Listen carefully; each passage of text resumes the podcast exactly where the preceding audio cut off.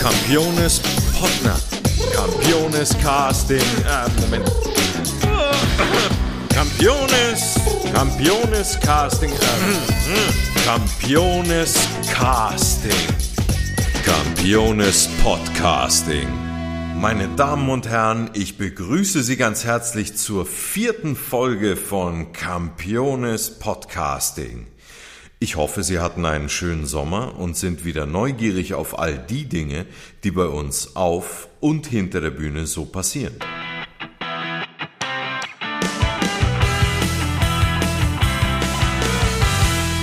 In der ersten Ausgabe der neuen Spielzeit sprechen wir mit dem Mann, der bei uns am Haus dafür sorgt, dass technisch alles rund läuft. Gerade jetzt, da das Hochwasser unseren Theateralltag noch immer fest im Griff hat. Er wird uns heute unter anderem ein wenig über die Lage im Opernhaus erzählen. Wie macht man eigentlich Theater, wenn vor wenigen Wochen noch knapp drei Millionen Liter Wasser im Gebäude waren? Diese und weitere Fragen möchte ich heute mit ihm besprechen. Somit begrüße ich ganz herzlich Mario Engelmann, unseren technischen Direktor an den Wuppertaler Bühnen.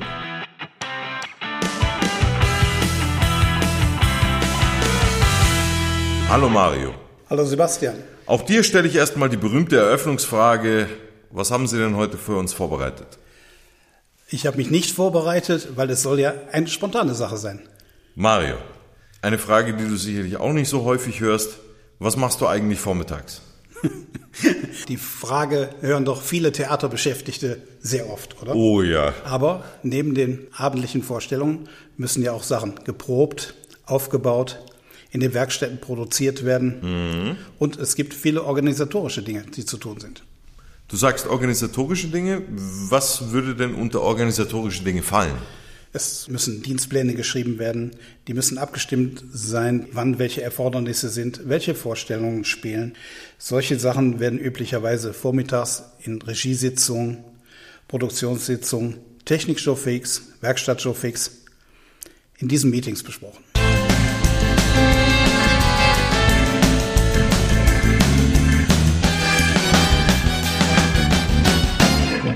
Worauf kommt es in deinem Job eigentlich an?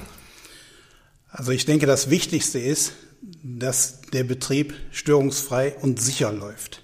Weil wir haben ja doch viele Sachen unter schwebenden Lasten, artistische Einlagungen, Versenkung, Löcher, praktisch Sachen, die nicht alltäglich sind und die immer bedacht und in Augenschein genommen werden müssen. Mhm. Was macht einen guten technischen Direktor aus? Einem guten technischen Direktor sollte es gelingen, die vielen Gewerke am Theater miteinander zu verknüpfen. Mhm. Es muss sichergestellt werden, dass zur technischen Einrichtungen die Dekorationsteile fertiggestellt sind. Mhm. Diese Teile müssen so gebaut sein, dass sie ineinander passen, dass sie nicht herabfallen, dass sie aber auch den Wünschen der Künstler entsprechen. Mhm. Und ein großer Aspekt ist, dass die Künstler und Beschäftigten Vertrauen haben, dass die Abläufe so sicher sind, dass ihnen nichts passieren kann.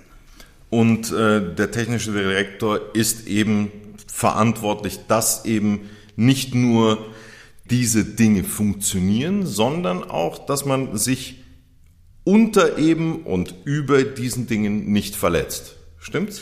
Das ist vollkommen richtig so. Ich bin natürlich nicht alleine dafür verantwortlich, sondern ich habe viele Kollegen, die mich unterstützen. Es sind knapp 60 Leute, aber es ist doch wichtig für uns, den Künstlern praktisch ein Sicherheitsgefühl zu geben.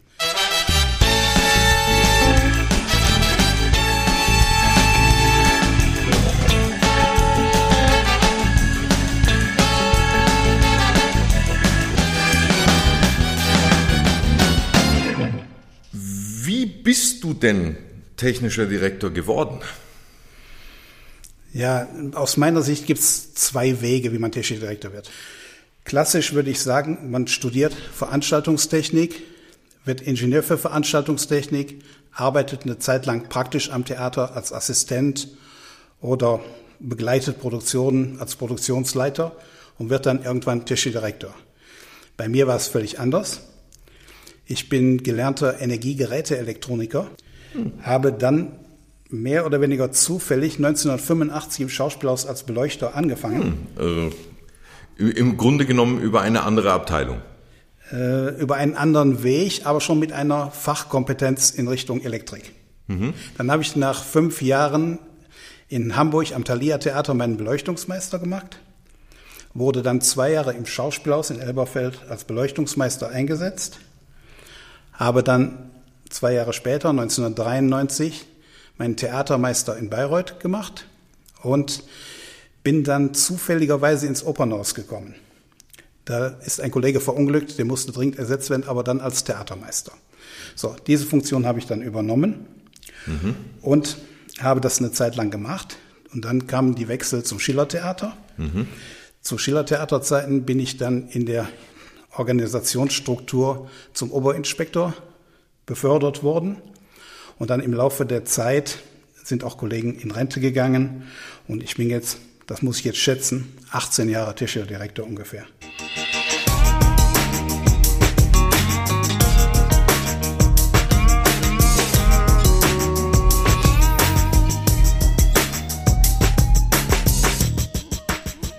Wir haben ja äh, von dir erfahren, dass du als Beleuchter ans Theater gekommen bist.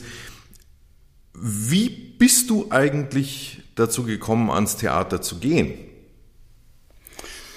Also eine Affinität zum Theater war in dem Moment noch nicht da, sondern es war ein Zufall. Mhm. Meine damalige Frau, deren Vater hat an Opernhaus gearbeitet und da wurde eine Stelle frei. Und ich hatte schon vorher mit Veranstaltungen zu tun. Mhm. Schulveranstaltungen und ähnliches hängt mit meinem Beruf zusammen. Veranstaltungen waren mir schon bekannt, aber Theater war 1985 für mich ein Novum. Mhm. Aber es hat mir so gut gefallen, dass ich bis heute noch da bin. Wie bekamst du denn dann eben diese Affinität? Weil du gesagt hast, es fing an, dir Spaß zu machen. Beschreib uns, wie, wie man den Spaß finden kann an etwas, das man überhaupt nicht kennt. Das ist relativ einfach, das muss man erlernen. Ähm, der größte Unterschied zu meiner vorigen Tätigkeit war halt die Arbeitszeit. Wir am Theater, mhm. du hast vorhin erwähnt, wir arbeiten auch vormittags in seltenen mhm. Fällen, aber, aber ähm, dennoch arbeitet man auch Samstag, Sonntags, mhm. Weihnachten, Feiertage und so, das war für mhm. mich neu. Aber ich bin ein Mensch, ich mag nicht gerne Tätigkeiten ausüben, die sich immer wiederholen. Jeden Tag den gleichen Schaltschrank, jeden Tag die gleiche Reparatur und solche Sachen. Und Theater ist so abwechslungsreich in den verschiedenen Sparten, dass mir das sehr gefallen hat.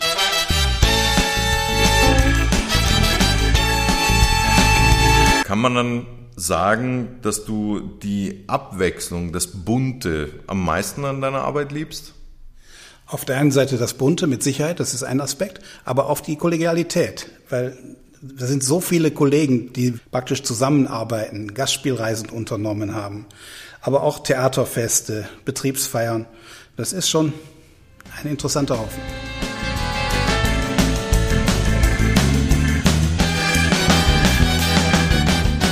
Sagen wir es mal so, wenn du jetzt das Bunte und das Menschliche, was du jetzt gerade äh, beschrieben hast, wenn du jetzt aussuchen müsstest, welcher dieser beiden Faktoren für dich ausschlaggebender wäre, deine Arbeit zu lieben, welche wäre das? Dann würde ich wahrscheinlich sagen, das Bunte. Aber es gibt ja auch nicht nur schöne Seiten am Theater, sondern es Nein. gibt ja auch die ganzen bürokratischen Sachen. Ja, da kommen wir auch gleich zur nächsten Frage. Welche Abläufe machen dir am meisten Spaß? Also welche technischen Abläufe und welche machen dir weniger Spaß?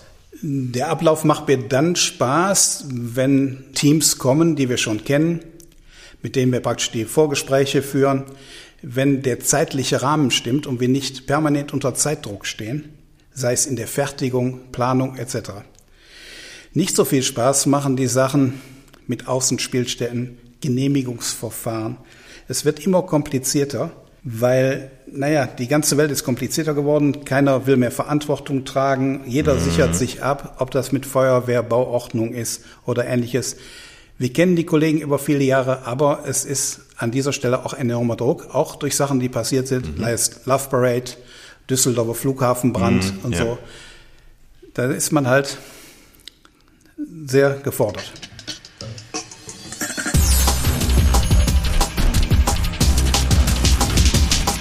Und wenn wir jetzt ins Kleine gehen, in Anführungszeichen, welcher der technischen Abläufe, wie zum Beispiel äh, eine Drehbühne bedienen oder einen Darsteller in eine Versenkung zu schicken oder äh, jemanden äh, quasi fliegen zu lassen. Welcher dieser Abläufe gefällt dir am meisten? Da würde ich jetzt gar nicht sagen, dass es ein spezieller Ablauf ist, aber ich habe da, glaube ich, ein gutes Beispiel. Du erinnerst mhm. dich, wir hatten eine Veranstaltung Rocky. Ja. Die haben wir in Saarbrücken gekauft. Saarbrücken ist ein mhm. hochtechnisches Haus, sehr gut ausgestattet, personell und technisch. Mhm. So, und wir haben das mit wesentlich weniger Technik, mit wesentlich weniger Personal, aber trotzdem eine tolle Show hinbekommen. Mhm. Mhm. Das war eine Sache, die mir sehr viel Spaß gemacht hat. Mhm. Diese Herausforderung. Also im, im Grunde genommen, die Umsetzung an sich ist der Ablauf, der, der dir am meisten gefällt. Die Umsetzung und halt die Addition der Dinge. Man kann jetzt nicht sagen, da wird jemand in Flugwerk gehangen und das ist jetzt eine tolle Sache. Das ist, wäre mir dann zu wenig.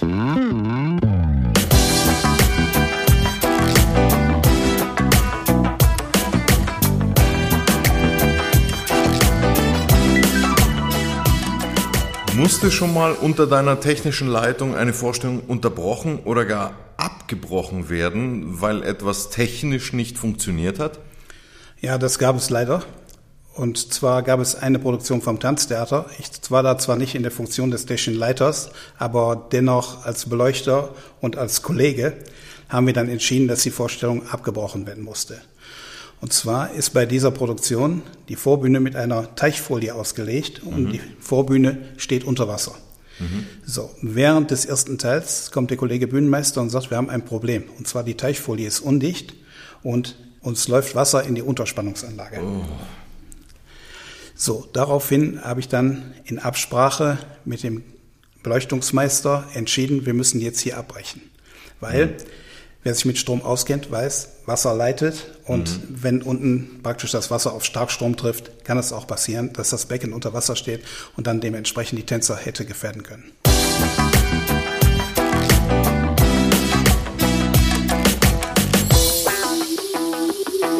Und dann kann ich mich noch gut erinnern, Don Giovanni, zweiten Weihnachten.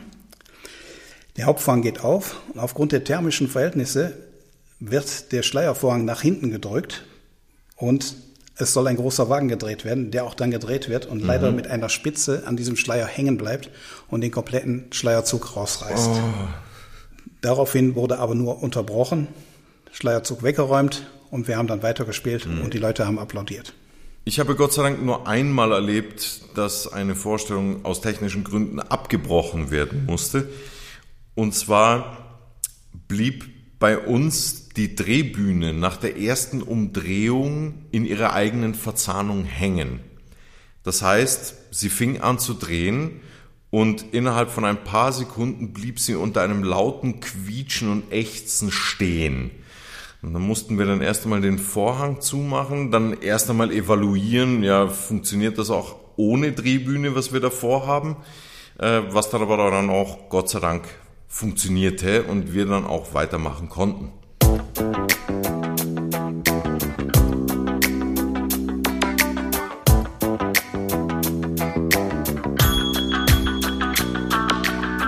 Apropos, etwas läuft schief.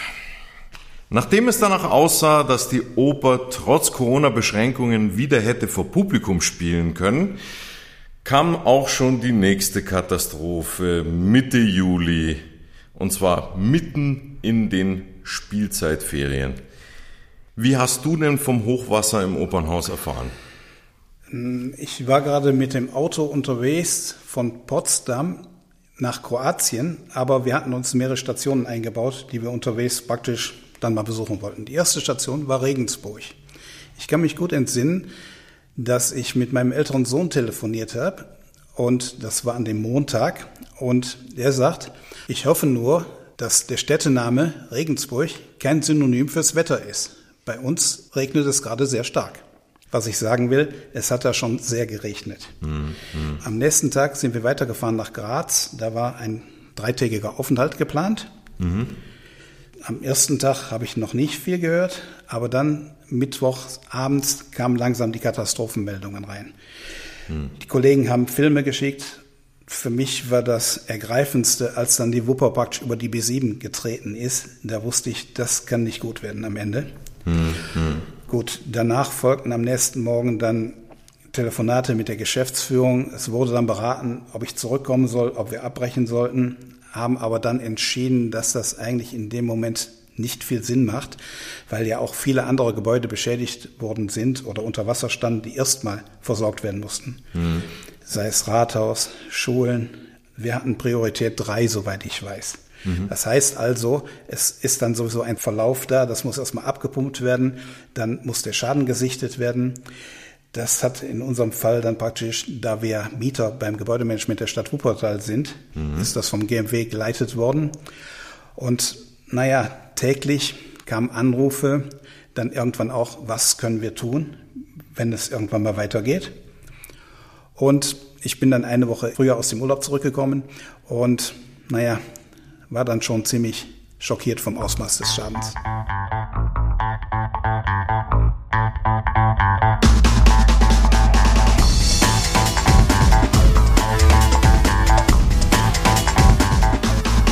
Als ich dann gehört habe, dass die Unterbühne zu ca. 1,80 Meter unter Wasser steht, fielen mir zuerst die Motoren der Podien ein, die mit Sicherheit unter Wasser stehen, die Motoren für die Oberlichter, der Motor für die Portalbrücke, der Motor für das Hinterbühnentor, die Schaltschränke, die Verstärkerschränke für die Tonanlage, die Inspizientenanlage, alles unter Wasser. Und noch ein großes Problem, der Antrieb von dem eisernen Vorhang, unserem Schutzvorhang, steht auch unter Wasser.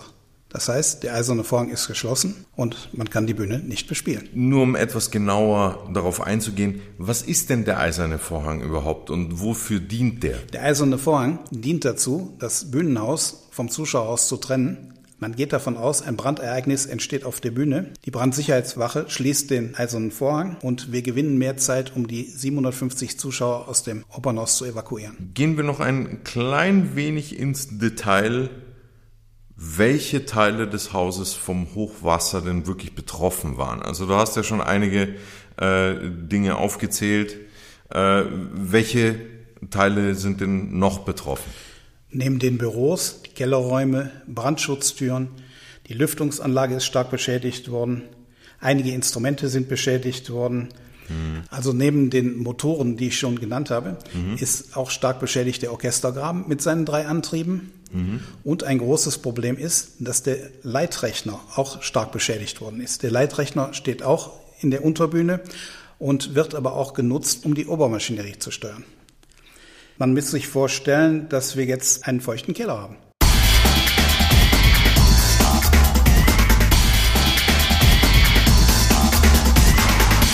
Obwohl wir eben diesen feuchten Keller haben, wie wird denn gerade am Haus gearbeitet? Also es wird mit Hochdruck von einigen Baufirmen am Haus gearbeitet. Da wird zum Beispiel Putz in den Büros abgeschlagen.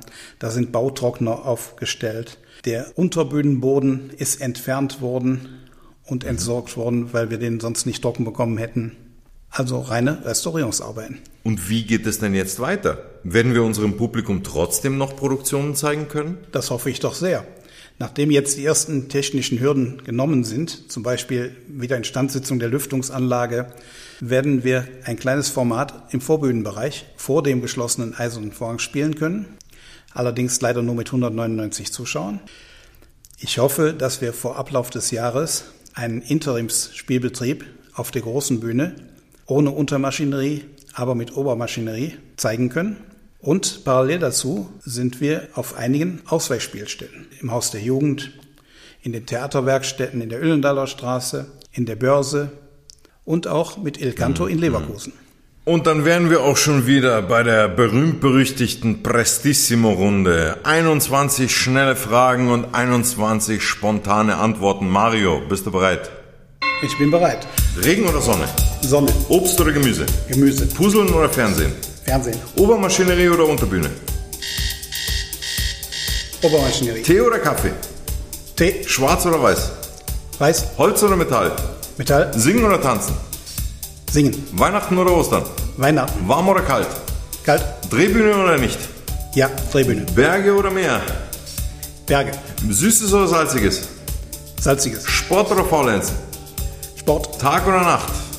Nacht. Reisen oder zu Hause? Reisen. Aufbau oder Abbau? Aufbau. Klavier oder Geige? Klavier. Kleine oder große Bühne? Große Bühne. Duschen oder Baden? Baden. Pizza oder Pasta? Pasta. Hast du noch Luft? Ja. Was ist eigentlich dein Lieblingsort in Wuppertal? Naja, wenn ich ehrlich bin, auf keinen Fall die Unterbühne der Oper in Wuppertal. Aufgrund der Gefährdungslage wohne ich extra auf einem Berg. Und was machst du heute noch? Auch heute gibt es noch einige konstruktive Gespräche, zum Beispiel auch im Zusammenhang mit Il Canto in Leverkusen. Das war's auch schon wieder mit unserer Castingrunde aus dem kleinen Foyer der Oper Wuppertal. Ich bedanke mich nochmal ganz herzlich bei unserem Gast Mario Engelmann. Vielen Dank. Vielen Dank. Rufen Sie nicht an, wir rufen Sie an.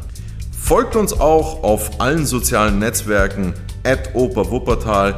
Dort erhaltet ihr kurzfristige Informationen, könnt uns euer Feedback geben und uns sogar vorschlagen, wen wir als nächstes vors Mikrofon bitten sollen. Bis dahin, bis bald, bleibt gesund, ciao ciao.